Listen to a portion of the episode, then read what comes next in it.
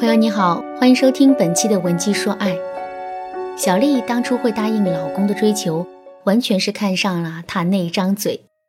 男人的嘴实在是太甜了，两个人刚确立关系没多久，他就一口一个宝贝，一口一个亲爱的叫着小丽。其他的类似于一些我爱你、我想你之类的话，那就更是家常便饭了。而且小丽的老公还是一个特别细心的人。平时的时候，他总是能通过一些细枝末节了解到小丽的需求。比如有一次，小丽发了个朋友圈吐槽北京的地铁太挤，男人看到后马上就给小丽发了一条私信，让小丽今后上班的时候尽量打车。天天挤地铁，他真的很心疼。还有一次，小丽和老公坐在咖啡馆里畅想两个人的未来，男人从小丽的话里听出来他很没有安全感，于是就顺势对小丽说。我这个人很不善于理财，等咱们结了婚，我就把工资卡都交给你，往后家里的钱都归你管。这些极尽温柔又句句扎在痛点上的话，把小丽哄得一愣一愣的。可是等到结婚后，小丽才发现，原来男人给她的都是一些空头支票，工资卡没有上交，说好的旅游计划一再搁浅，生日礼物也总是在路上。后来，男人这种爱打嘴炮的毛病就变得越来越严重了。平时的时候，哪怕是倒杯水、倒个垃圾之类的小事，男人都是嘴上答应，可事后却一样不干。为了能让老公履行承诺，小丽是吵也吵过，闹也闹过。可是每一次吵到最后，老公都会对小丽说：“下一次一定改。”可之后，他却没有任何的改变。这一桩桩、一件件的事情联系起来，小丽的内心变得越来越没有安全感了。她不知道怎么才能够让老公做出改变，于是就来找我做咨询。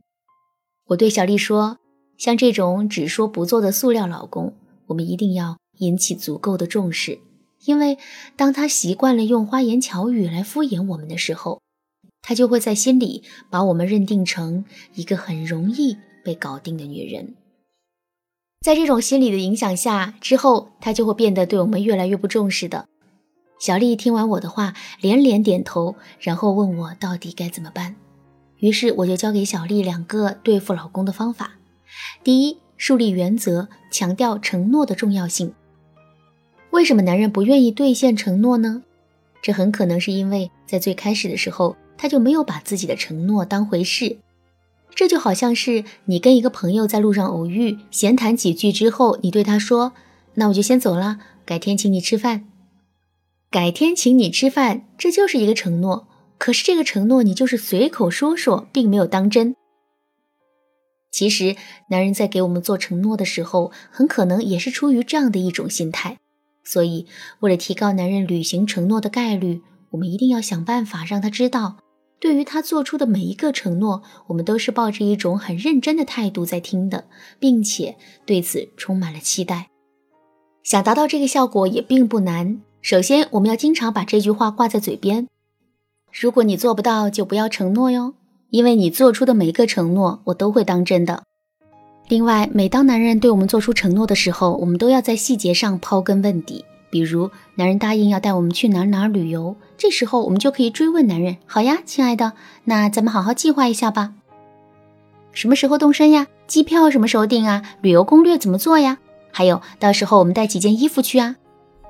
类似的问题还有很多。总之，我们问的越细致越好，这样一来，男人就会感受到我们对这件事情的认真和重视。如果男人兑现不了承诺，这时候会知难而退的。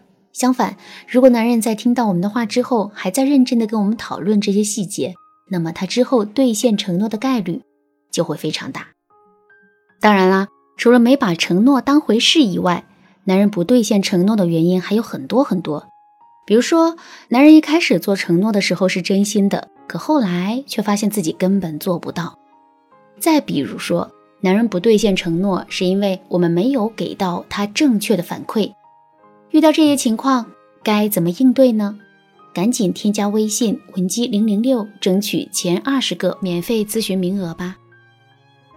第二，利用登门槛效应，让老公养成兑现承诺的习惯。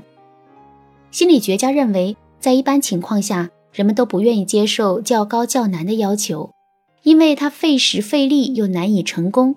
相反，人们却乐于接受较小的、较易完成的要求。在实现了较小的要求后，人们才慢慢的接受较大的要求。这就是登门槛效应对人的影响。简单来说，就是如果我们想让男人履行给我们每天做饭的承诺，不如先让他帮我们倒杯水开始。接下来，我们要以倒水这件事情为起点，不断加大难度，最后男人就会在不知不觉中养成给我们做饭的习惯。当然啦，在具体操作的过程中，我们肯定会遇到很多实际的问题，比如说。如果男人连最简单的事情都不愿意做，我们该怎么办呢？如果真遇到这种情况，撒娇示弱绝对是最好的方法。比如，我们想让老公帮忙倒杯水，男人嘴上答应，可是却一直没有行动。这时候，我们就可以跟他说：“哎呀，亲爱的，人家胳膊短，你胳膊长，你就帮我拿一下嘛，好不好？”或者是我们可以先咳嗽两声。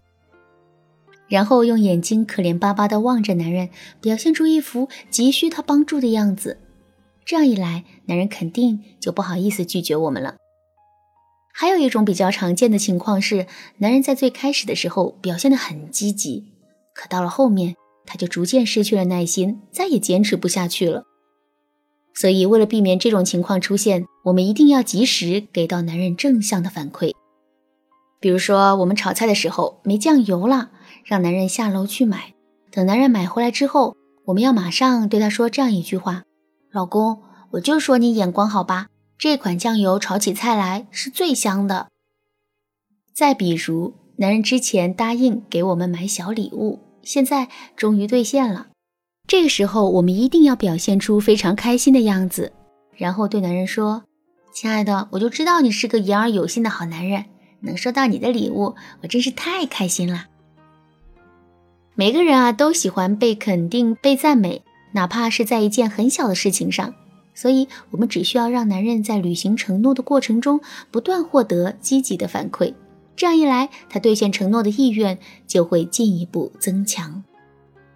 听完这两个方法，肯定有人会说：“老师啊，我觉得这两个方法挺管用的。可是，如果一直用这两个方法，时间长了以后，男人产生了免疫，该怎么办呢？”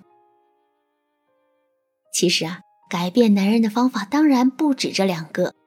比如，我们还可以利用鸟笼效应，让男人不得不去履行承诺。另外，除了这些方法以外，我们还有一整套改变男人的体系。如果你想系统学习这部分内容，可以添加微信文姬零零六，获得导师针对性指导。